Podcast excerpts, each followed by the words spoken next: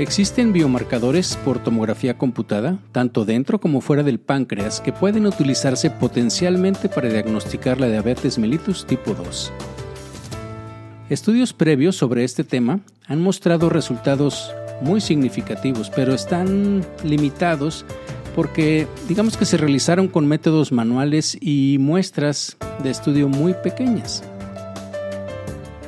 Acompáñenme a revisar este artículo cuyo objetivo fue investigar biomarcadores en tomografía computadas abdominales para la diabetes mellitus tipo 2 en una gran base de datos clínicos que utilizaron aprendizaje profundo que fue completamente automatizado. Bienvenidos a Memorándum, un espacio que como ustedes saben está dedicado a la revisión de artículos científicos, artículos editoriales a veces, opinión, eh, como la ocasión anterior que les platiqué lo que aprendí en un curso muy interesante de la Asociación de Universidades Radiológicas. Y en fin, pues eh, continuando con esto, les voy a platicar sobre un artículo que está publicado en Radiology, de hecho se publicó este mes, el 5 de abril del 2022, eh, por radiólogos del Departamento de Radiología e Imagen de, y el Departamento de Bioestadística también del Clinical Epidemiology Service de el National Institute of Health, de los Institutos Nacionales de Salud en Bethesda, y también eh, un radiólogo del Departamento de Radiología de la Universidad de Wisconsin. Y bueno, si pudiéramos, básicamente el título es el que les puse eh, en el podcast, y es el de biomarcadores en la tomografía axial computada abdominal para la diabetes tipo 2 mediante aprendizaje profundo totalmente automatizado. Y bueno, pues vamos a poner esto en contexto. Pues como todos sabemos, la, pues la diabetes mellitus tipo 2 es una enfermedad muy común que afecta aproximadamente el 13% de todos los adultos estadounidenses. Y viene también en el artículo esta estadística de un 35% adicional cumple con los criterios que ellos denominan de prediabetes, que vamos a ver, que digamos que son más o menos establecidos, pero que tienen que ver con alteración en la curva de tolerancia a la glucosa. Bueno, obviamente estos son datos de Estados Unidos. Yo creo que existen en muchas partes datos muy precisos sobre la diabetes y el caso también pues es en México. De hecho, eh, encontré un comunicado de prensa del INEGI, el más reciente con respecto a esto es del 12 de noviembre del 2021, en donde menciona que de acuerdo con los datos de mortalidad para el 2020 se reportaron 1.086.743 fallecimientos, de los cuales el 14% correspondieron a defunciones por diabetes mellitus. De estas, 52% ocurrieron en hombres y 48% en mujeres.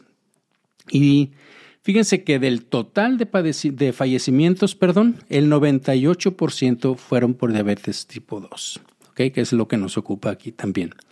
Existen otros datos también aquí en nuestro país que de acuerdo con la International Diabetes Federation, se estima que 14 millones de adultos en México viven con diabetes. Pero lo más eh, importante de esto es que hubo un aumento del 10% en los últimos 12, perdón, en los últimos dos años y hay otros 11 millones de adultos en el país que tienen alteraciones de la, de la tolerancia, de la curva de tolerancia a la glucosa, lo que lo coloca como alto riesgo de desarrollar diabetes tipo 2. Que bueno, como sabemos, obviamente, pues muy a menudo se desarrolla esta enfermedad pues a lo largo de varios años con un inicio muy lento de, los, de la sintomatología y sin intervención, pues se ha demostrado que los pacientes con niveles de glucosa en sangre que están anormales desarrollan finalmente diabetes tipo 2 hasta como 8 años después del primer análisis anormal en, en sangre, lo que indica que hay una fase, digamos, prodrómica muy prolongada. Y este inicio lento contribuye aproximadamente, se considera, al 45% de los casos de diabetes en adultos que no están diagnosticados a nivel mundial. Ahora bien, ¿qué tiene que ver esto con nosotros? Bueno, pues fíjense que en la tomografía computada, pues obviamente es una modalidad que es potencialmente muy útil para diagnosticar la diabetes tipo 2. Y entonces ustedes me pueden decir, bueno, ¿y cómo por qué? Bueno, seguramente ya me han escuchado, eh, a lo mejor aquí en, en, este, en este canal, pero también en, pues en varias pláticas que seguramente eh, por ahí están también y las, las pueden accesar en la red, eh, que, donde he platicado sobre la medicina de precisión, sobre radiómica, sobre inteligencia artificial y que tiene que ver con, con cosas interesantes que yo, que yo les comento en esas pláticas, ¿no? Fíjense que desde hace muchos años, creo que por ahí les pongo una, la fotografía de un libro que leí allá, creo que si no me equivoco, por el 2008, que tiene que ver con los genes, con la parte genética, que se llama el gen, ágil, que se lo recomiendo si les interesa esta parte. Y siempre les pongo la fotografía del primer párrafo del libro, donde dice que las similitudes son la base de la diferencia y termina el párrafo diciendo que las diferencias son la base de las similitudes. Y de repente como que tú dices, a ver cómo de qué se trata esto. Y bueno, pensemos más o menos así, o sea, si, si vemos la, la, escala en la evolución, pues digamos que existe un reino que es el reino animal. Y entonces dices, bueno, pues entonces lo que se parece es que todos somos, la similitud es que todos somos animales. Ah, bueno, pero por esa razón, pues no todos los animales son iguales. Y entonces existen vertebrados, invertebrados, mamíferos, etcétera, etcétera. Y podemos irnos así hacia abajo hasta que llegamos al lomo. ¿sí? Y entonces decimos, bueno, pues el lomo ya todos somos iguales, porque es bipedestación, etcétera. Pues sí, pero hay Homo erectus, hasta que llegamos a, a, la actualidad, en donde decimos, bueno, pero ya todos somos Homo sapiens, ¿no? Y sí, efectivamente. Pero justamente porque somos Homo sapiens, pues entonces resulta que no todos somos iguales. ¿sí? Y fíjense cómo para nosotros es como muy fácil identificar eh, a través de los dispositivos que tenemos nosotros, es decir, los ojos, el cerebro, nuestro poder de resolución tanto a nivel de retina como a nivel de transmisión nerviosa, a nivel de procesamiento, la cisura calcarina, etcétera, pues tenemos cierto, es, es, un dispositivo finalmente lo que tenemos, tenemos cinco dispositivos para conectarnos con el mundo, que son los sentidos, pues. Entonces, en este caso, en el sentido de la vista, pues yo puedo decir, bueno, este es un hombre, ¿sí? O, bueno, un hombre, y primero decimos, bueno, hay hombres y hay mujeres, pero luego decimos, bueno, ok, pero todos los hombres tienen cara, por así decirlo, sí, pero no todas las caras son iguales. Bueno, Ok, y todos los hombres tienen ojos, sí, pero no todos los ojos son iguales. Y creo que esa parte la entendemos muy fácil. Incluso si nos vamos un poco más allá, ya se nos hace muy lógico pensar que las huellas digitales, pues todos tenemos, pero no todas son iguales, obviamente eso nos, los puede diferenciar. Bueno, lo mismo que la cara, ¿no? De hecho, el reconocimiento facial probablemente es mucho eh, más preciso que la huella digital. Y bueno, nosotros como radiólogos ya incluso sabemos un poco más. A veces decimos que los senos paranasales son como la, como la huella digital. La, dentadura, pues muchas veces también, aunque no es, digo, tiene que ver con los trabajos dentales que se hicieron en las personas que mueren, etc. Pero lo, que les quiero decir es de que fíjense cómo incluso nosotros como radiólogos decimos, bueno, pues evidentemente, pues la cara es diferente, los ojos son diferentes, la retina es diferente, esto lo entendemos. Pero cuando estamos viendo un cerebro, cuando estamos viendo un hígado o cuando estamos viendo un páncreas, pues simplemente decimos el páncreas normal, ¿sí? O el hígado normal. Y el páncreas tiene pues cabeza, cuello, cuerpo, cola. El hígado tiene sus segmentos y para, aunque sabemos que están diferentes, como que no los asociamos con algo. Y esa es justamente la parte en donde la siguiente capacidad que vamos adquiriendo que en este caso parte mismo de la evolución, porque nosotros somos los que desarrollamos la inteligencia artificial, el aprendizaje profundo, el deep learning, pues, pues finalmente, teniendo esas características, ¿sí? que, final, que podríamos decir que como nosotros es un fenotipo, ¿sí? el fenotipo depende de nuestro genotipo, pues entonces pensemos que de alguna manera fenotípicamente no nada más la cara es diferente, sino también es eh, el páncreas o el hígado o los riñones, aunque los veamos muy semejantes, ¿sí? la cara son muy semejantes, pero nosotros todavía podemos diferenciarlas, ¿sí? pero a lo mejor dos riñones o cuatro riñones o diez riñones ya no los podemos diferenciar, pero un software sí.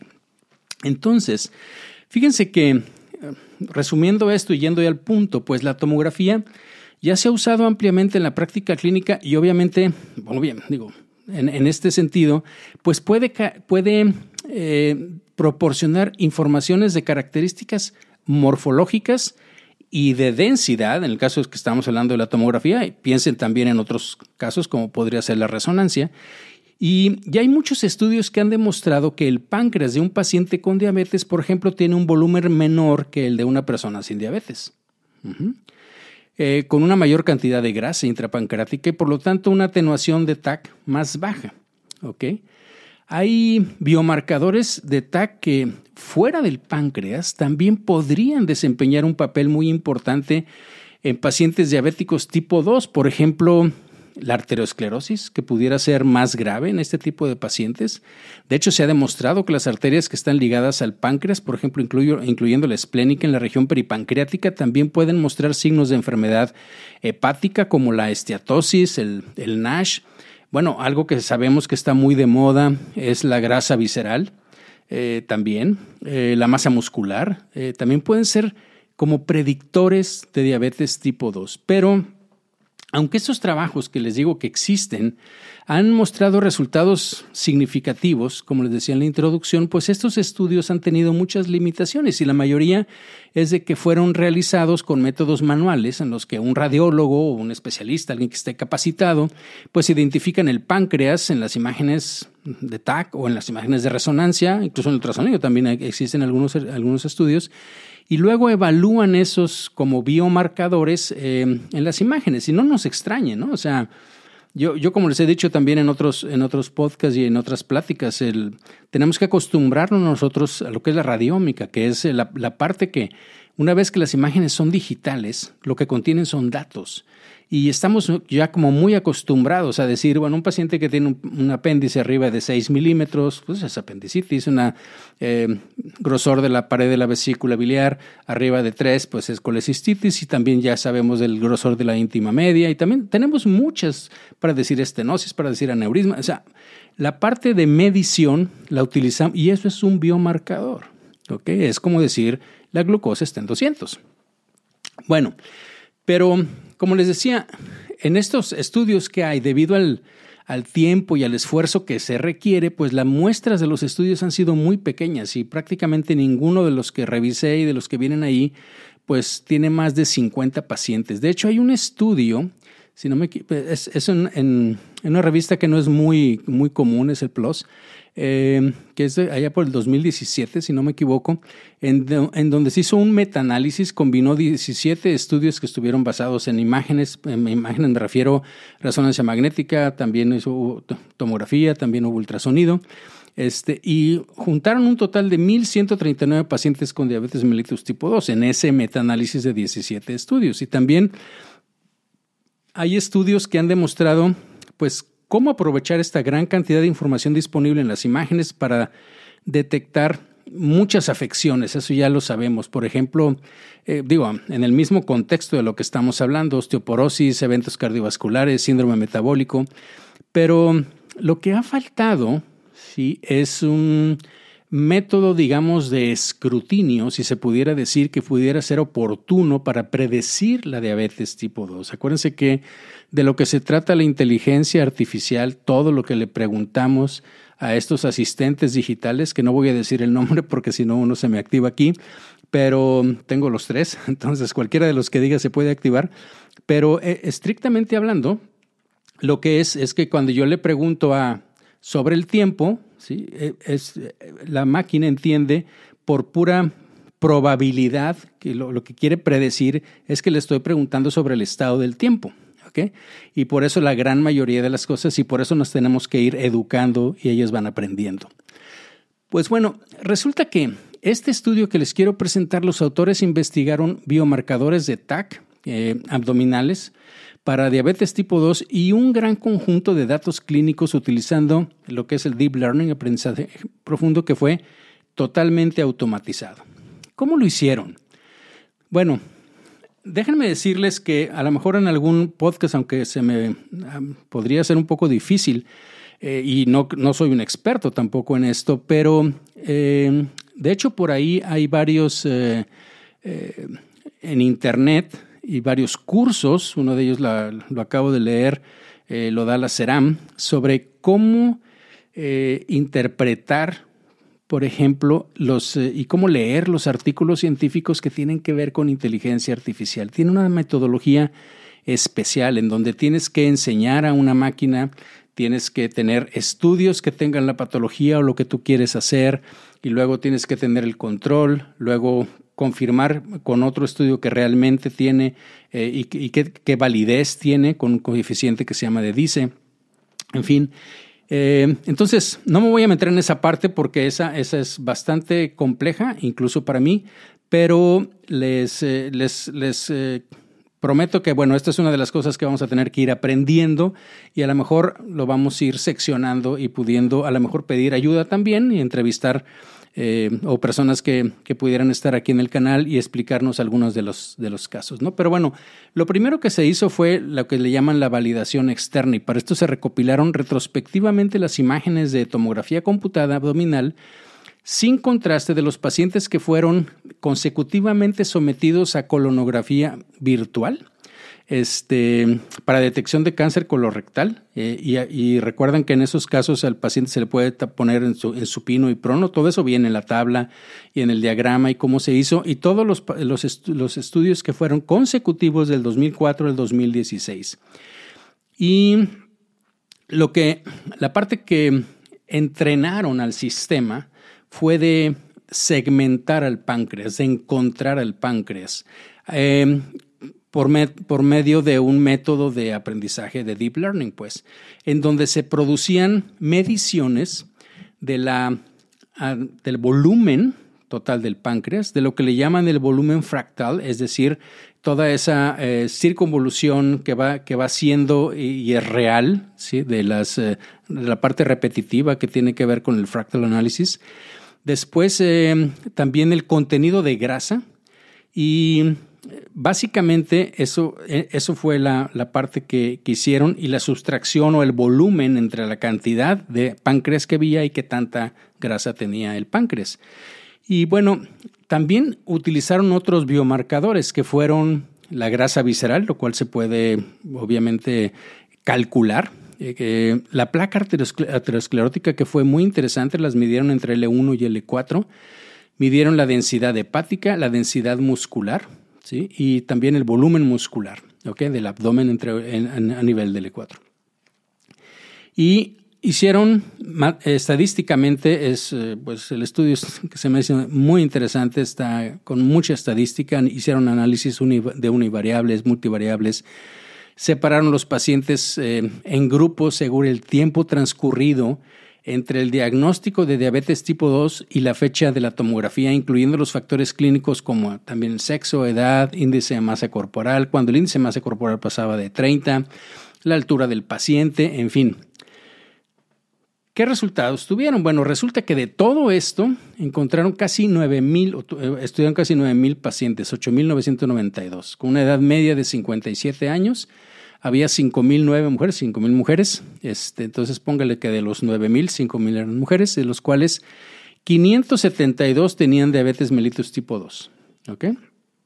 Entonces, de todo ese universo, el, el modelo que utilizaron de aprendizaje profundo tuvo lo que les decía yo, un coeficiente de similitud de DICE, se, se escribe con D mayúscula y CE, eh, como dado, así como eh, que es DICE eh, digo el, nombre del, del, estadista que lo hizo, y, para el páncreas en este, en este caso el coeficiente fue de 0.7, que es muy semejante, por no decir que igual, ¿sí? a la segmentación que hicieron dos radiólogos, que fue también de 0.69.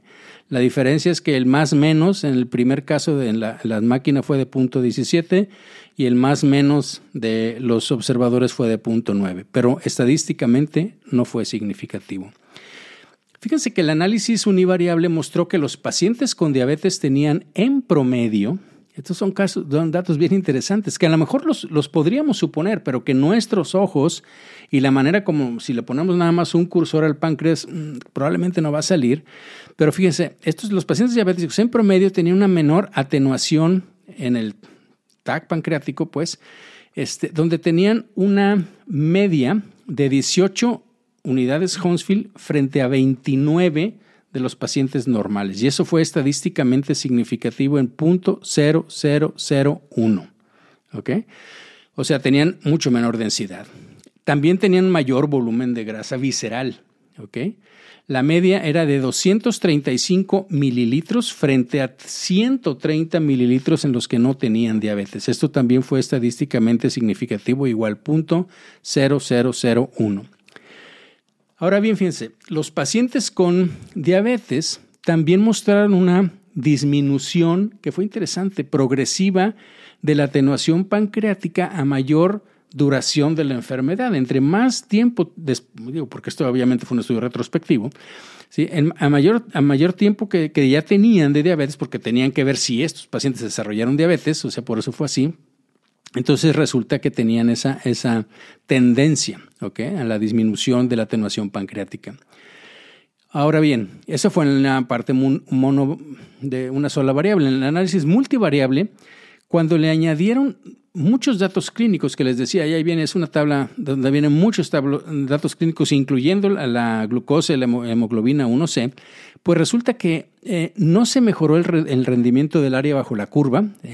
Cuando se basó en la tomografía computada fue de 0.67 y cuando se tomó la tomografía computada más los datos clínicos subió a 0.68. Eso no fue estadísticamente eh, significativo. Entonces, eh, los mejores predictores o sea, si nosotros lo vemos así y decimos cuáles pacientes o qué es lo que vamos a encontrar que van a predecir que el paciente va a tener diabetes mellitus tipo 2 fue el porcentaje de grasa intrapancreática, la dimensión fractal del páncreas, o sea, la, disminución pues de la, del volumen pancreático y la gravedad de la placa entre los niveles de las vértebras, como decía, L1 a L4, la atenuación media de, o sea que tenían infiltración grasa del hígado y el índice de masa corporal. Entonces, si se fijan de los parámetros que son cinco, eh, bueno, realmente son seis, pero ellos separan el volumen pancreático y el volumen fractal. Y resulta, de hecho, se los voy a comentar al ratito, pero el volumen pancreático no fue, no, no tuvo cambio significativo entre los pacientes diabéticos y los no diabéticos, pero el volumen fractal sí. O sea que es un volumen más real, pues, de circunferencia. Entonces eran seis, pues de esos seis, seis parámetros, cinco tenían que ver con la tomografía computada. El único que, que, no, y que sí sabemos también, o sea, ya clínicamente, es el índice de masa corporal, sobre todo si está arriba de, de 30. Bien, Asociaciones del volumen del páncreas con la edad y el sexo. Fíjense que esto es algo interesante. El volumen del páncreas disminuyó con la edad. Eso sí lo demostraron. Y el promedio, en, digo, perdón, en promedio los hombres tenían volúmenes de páncreas más grandes que las mujeres en todas las edades, independientemente si tenían diabetes o no. Y eso fue estadísticamente significativo también. Vienen varias figuras. Les voy a platicar una que probablemente resume esto, que es la figura 5 que viene ahí en el artículo, en donde se ponen ejemplos de segmentaciones del páncreas en imágenes de TAC abdominales, axiales, sin contraste, en pacientes sanos y pacientes con diabetes mellitus tipo 2. ¿Ok? Entonces voy a tratar de describir. Las imágenes de la izquierda son imágenes, o sea, de, la columna, vienen varias así, este, columnas, eh, y obviamente pues varias líneas también. Las imágenes de la izquierda son imágenes del TAC originales y las imágenes de la derecha muestran las segmentaciones ya superpuestas en varios niveles, superpuestas al TAC. O sea, cómo segmentó el, deep learning y cómo dijo extra el páncreas, o sea, cómo se ve el páncreas sin contraste obviamente, y cómo lo vemos así en el tag simple, cómo lo ve el, software. Y bueno, y resulta que en A, o sea, en la columna de la A, las, las, imágenes, perdón, en la línea de la A, las imágenes son de un hombre no diabético de 61 años que tiene una atenuación médica, perdón, media del, del, páncreas de 35 unidades Hounsfield y un volumen pancreático de 97 mililitros. La línea B ¿ok? Acuérdense que estamos viendo el paciente, el paciente A, ¿sí? Así en, horizontal, y vemos su TAC eh, simple, su TAC eh, con el, volumen que detectó la máquina. Otra sección simple y así vienen tres secciones. En el B es un hombre de 59 años que tiene diabetes tipo 2 y fue diagnosticado 144 días antes de la tomografía computada. La atenuación promedio del TAC de ese paciente fue de 20. ¿ok? Acuérdense que el otro que les había dicho era de 35. Este fue de 20 y un volumen de 77. Acuérdense que el anterior era de 97. ¿Ok? Y la imagen C, o el paciente C, es de un hombre de 67 años con diabetes tipo 2 que fue diagnosticado 595 días después de la tomografía. ¿ok? Se tardó casi dos años o por ahí. Este, y la atenuación promedio del páncreas fue de 18 y el volumen fue de 72. Entonces, ¿qué podríamos ir concluyendo de este estudio? ¿Qué, ¿Qué, cosas vienen aquí en la discusión del artículo? Bueno, pues lo primero que podríamos decir es que en este estudio, cuyo objetivo fue investigar varios biomarcadores de TAC que estuvieron basados en aprendizaje profundo que fue totalmente automatizados, y que pueden estar asociados con la presencia de diabetes mellitus tipo 2 y que esto se hizo, como les dije, en una gran base de datos de pacientes que fueron sometidos a la detección de cáncer de colon por medio de eh, TAC eh, colorectal, pues, el, estudio que hacemos para, para colon eh, virtual, pues. Los resultados de este estudio, pues, indican que la variabilidad si podemos decir así, de la máquina o del software. Eh, variabilidad entre máquina a persona, ¿sí? para el software eh, de aprendizaje profundo fue comparable a la variabilidad que hay entre persona a persona, porque como les dije, lo hicieron entre dos radiólogos también. Y no se encontró ninguna evidencia de diferencia entre el coeficiente de similitud de dice que yo les dije, ¿ok?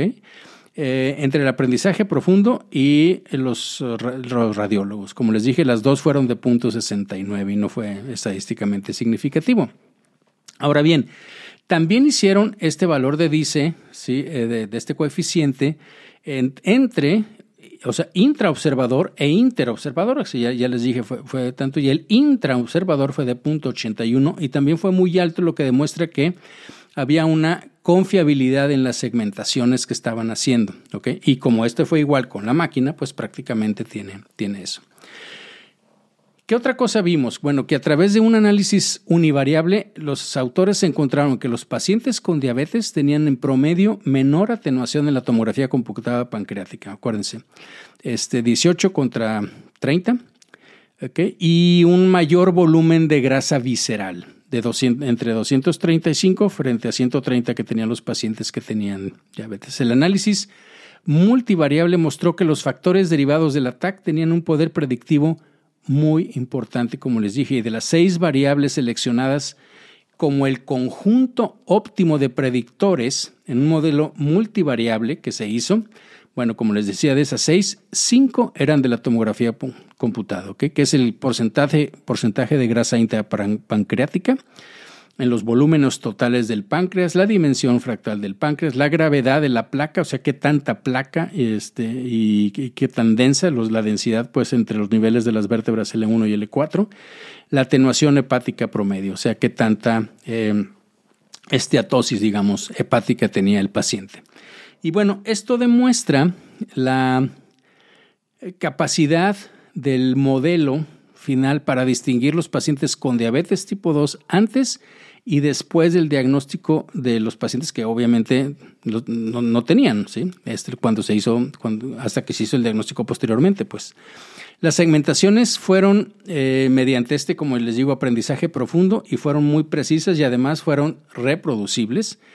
Y eh, eh, los autores dicen, bueno, sí se han reportado estos niveles o estos coeficientes de DICE un poco más altos para las segmentaciones en otros estudios que ya les platiqué, de esos 17 que vienen en el metaanálisis y revisando si efectivamente eso sucede, pero en todos esos estudios la tomografía se hizo con contraste y ellos lo hicieron a propósito en pacientes en los que no se les hizo contraste porque no se necesita para llenar el aire, digo, el colon de aire para la colografía.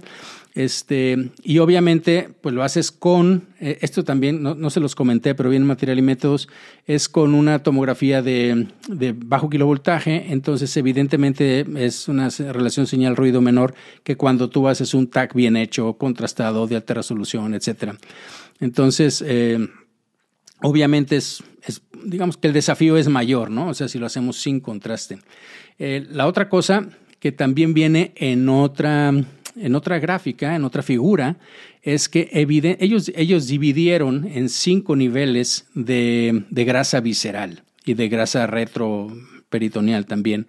Y como podemos identificar, bueno, pues el nivel 1, que son los pacientes que son muy delgados, pues evidentemente sabemos que es más difícil segmentar el páncreas, separarlo del el duodeno, separar la parte retroperitoneal, en todos esos aspectos, que los pacientes que tenemos, me incluyo, mucho mayor grasa retroperitoneal y peripancreática, por lo tanto, y entonces es mucho más fácil eh, segmentar ese tipo de pacientes. Eh, y bueno, ¿Qué dicen los autores? Bueno, dicen que este resultado pues es notable, tomando en consideración pues lo entre comillas difícil que es segmentar el páncreas en están hablando están defendiendo su software pues o su modelo de, aprendizaje profundo que los que estén más interesados en esto viene en la parte es un open access esto entonces viene en la parte eh, de versión electrónica del artículo al final y viene parte del algoritmo de cómo lo pueden hacer. ¿no? Este, el estudio mostró que, pues, que los pacientes con diabetes tipo 2 tenían en promedio una atenuación de TAC, músculo e hígado más baja. Em, ¿Qué indican estos hallazgos? Bueno, pues al final indican que grandes cantidades de grasa que son periorgánicas e intraorgánicas obviamente están relacionadas y son consistentes con muchos artículos, con muchos trabajos previos que muestran que los pacientes con diabetes pues tienden a acumular más grasa visceral e intrapancreática y bueno, comparado con las personas que no son. ¿eh?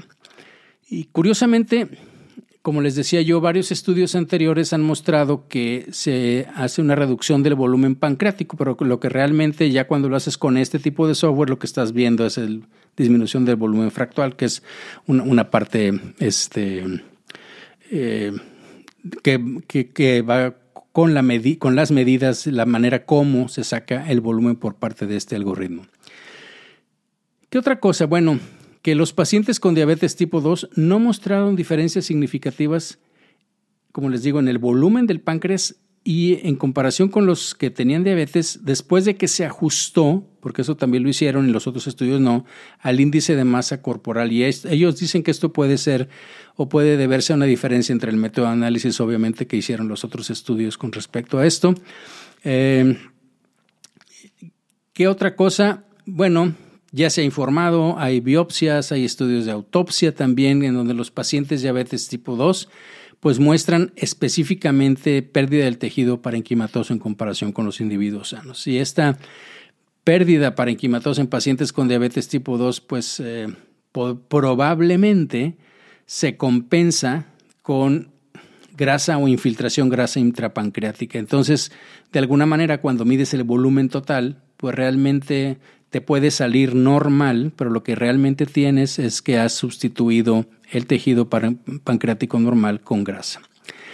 Em, ¿Qué les digo más? Em, pues eh, el hecho de que haya más arteriosclerosis en, en, la aorta, pues eh, también es consistente con la literatura. Em, no pudieron con lo que ellos hicieron, porque no fue el propósito, eh, ver si había mayor cantidad de placas en las arterias que estaban cerca del páncreas, como la esplénica, la gastroenal, etcétera, no se metieron en eso, aunque ahí por ahí les dije había un estudio que ya está mostrando eso, ¿no?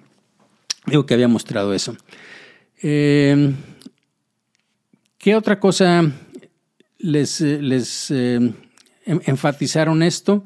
Bueno, que es de destacar, dicen ellos, que el modelo multivariable con solo factores clínicos y los derivados del TAC, pues logró ser bastante alto solo si los hacemos con puro TAC y no necesitamos tanto de otros factores clínicos, como les decía, incluyendo la glucosa o la hemoglobina o no sé. Y bueno, podemos estar pensando que este estudio, como todos, tiene limitaciones y obviamente pues son las relacionadas con que primero pues es un estudio de un software de aprendizaje profundo para segmentación de páncreas y que como tal pues depende lo que tú le metes, depende de lo que metes es lo que va a salir. No voy a decir la frase típica de lo que dicen los la, gente que se dedica a, computación, pero creo que muchos ya lo saben, ¿no? Depende de lo que metamos en los datos, de lo que vamos a conseguir. Eh, ¿Qué otra cosa? Bueno, que el páncreas puede ser difícil de segmentar, tanto manual como automáticamente, eso ya lo sabemos. De hecho, la comparación entre los dos, como les dije, fue prácticamente igual. Eh, que este estudio fue hecho sin contraste y que obviamente pues pudiéramos decir que no se caracterizó bien el parénquima pancreático, etcétera, y que solo lo, lo tomaron en cuenta o lo validaron de acuerdo a la densidad que tenía. Pero pues como les digo, independientemente de esto, pues los, valores que tomaron pues fueron adecuados, ¿no? Hay limitaciones, como les digo, pues limitadas al diseño que es retrospectivo, eso pues es como siempre, pero eh, también, digo, ellos, ellos incluso mencionan, hay pacientes que tenían eh, la diferencia entre que, que, tuvieron el diagnóstico y demás varió hasta 5.055 días antes del diagnóstico y 4.822 días después del diagnóstico. O sea, la, o sea, tuvieron un amplio espectro para diagnosticar diabetes, qué tanto tiempo tenían antes de que se hicieran el TAC, qué tanto después. Esa, es también la ventaja de todo el tiempo que tardaron, ¿no? Y, y eso, los, como les dije hace un rato, pues permitió que sacaran otro tipo de conclusiones como la parte progresiva en cuanto a la disminución de densidad, etcétera. Pero eh, como les dije, ellos hicieron grupos también eh, en cuanto a la cantidad de, grasa y esa, esa también fue arbitraria, pues. Entonces, eh, aunque no altera mucho los datos, pues finalmente es una parte de la metodología de la, de, pues del, del, estudio que podríamos decir que pues que, podría criticarse, pues. Otra de las cosas es lo que comentamos en la mañana y también, digo en la mañana, lo que comentamos al, principio y que también dice, bueno, pues si tenemos una enfermedad que tiene una fase prodrómica que puede ser hasta de ocho años, pues claro que hay muchos estudios, los más recientes, que no sé si ya, que si ya se presentaron los pacientes o no. Entonces, em, la otra cosa es de que no se tomó en cuenta ninguna otra comorbilidad. Como dicen ellos, se asumió que los pacientes de todos los grupos tenían condiciones de salud suficientemente similares, así lo dicen, para ser agrupados. Pero la verdad es de que no tenían todos esos datos. ¿no? Otra limitación fue que no incluyeron cosas tan simples como raza, etnia, antecedentes familiares, como les digo, niveles de lípidos, si el paciente tenía hipertensión. Ninguna de esas cosas este, se, eh, se, correlacionó. Entonces, obviamente que, digamos que en conclusión, pues este estudio muestra que a través de un enfoque multivariable se pueden utilizar biomarcadores de TAC en TAC abdominales que, son que pudiera ser completamente automatizado para la detección y predicción oportuna de diabetes mellitus tipo 2 en tags que se realicen para cualquier otra cosa. ese es el punto que, ellos enfatizan al final en, el artículo. O sea, nosotros hacemos muchas, o sea, evidentemente no va a ser, digo, no lo están proponiendo ni mucho menos como una mamografía o cosas por el estilo, pero si ya hacemos muchos tags de abdomen y existiera una aplicación, por así decirlo, un software que automáticamente te haga todo esto, ¿sí? Y te dice, cuidado, este paciente puede desarrollar diabetes, pues yo creo que es algo muy interesante, ¿no? Esperemos que estos biomarcadores que se investigaron aquí,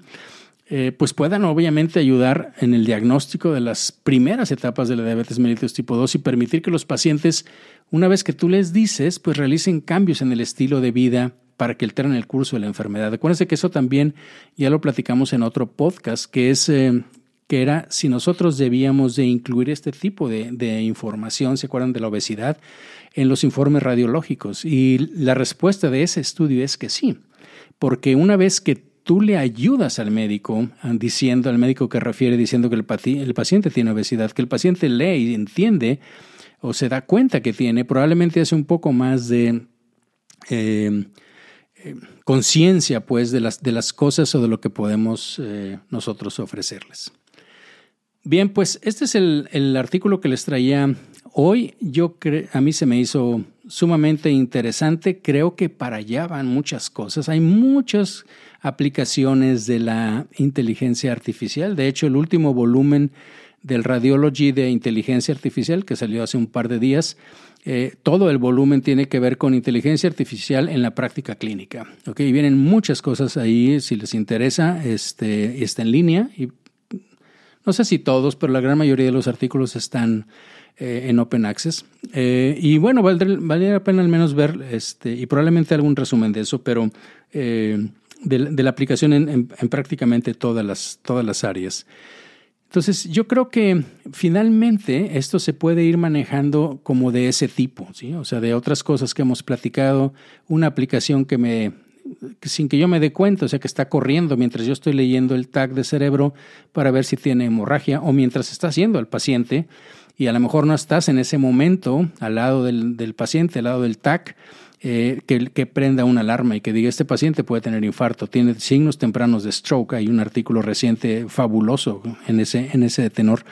Entonces, yo creo que finalmente esto nos va a ir empoderando, nos va a ir ayudando a ser, mucho más precisos, a dedicarnos a otras, eh, a, la parte de análisis más, más interesante pero yo creo que esto es parte de lo que vamos a ir viendo de cómo la imagen, cómo nosotros como radiólogos ayudamos a lo que es la medicina personalizada, la medicina de precisión y finalmente en pues, el cuidado integral del paciente. Muchas gracias por su atención, espero sus comentarios como siempre en las diferentes plataformas y nos escuchamos en la próxima.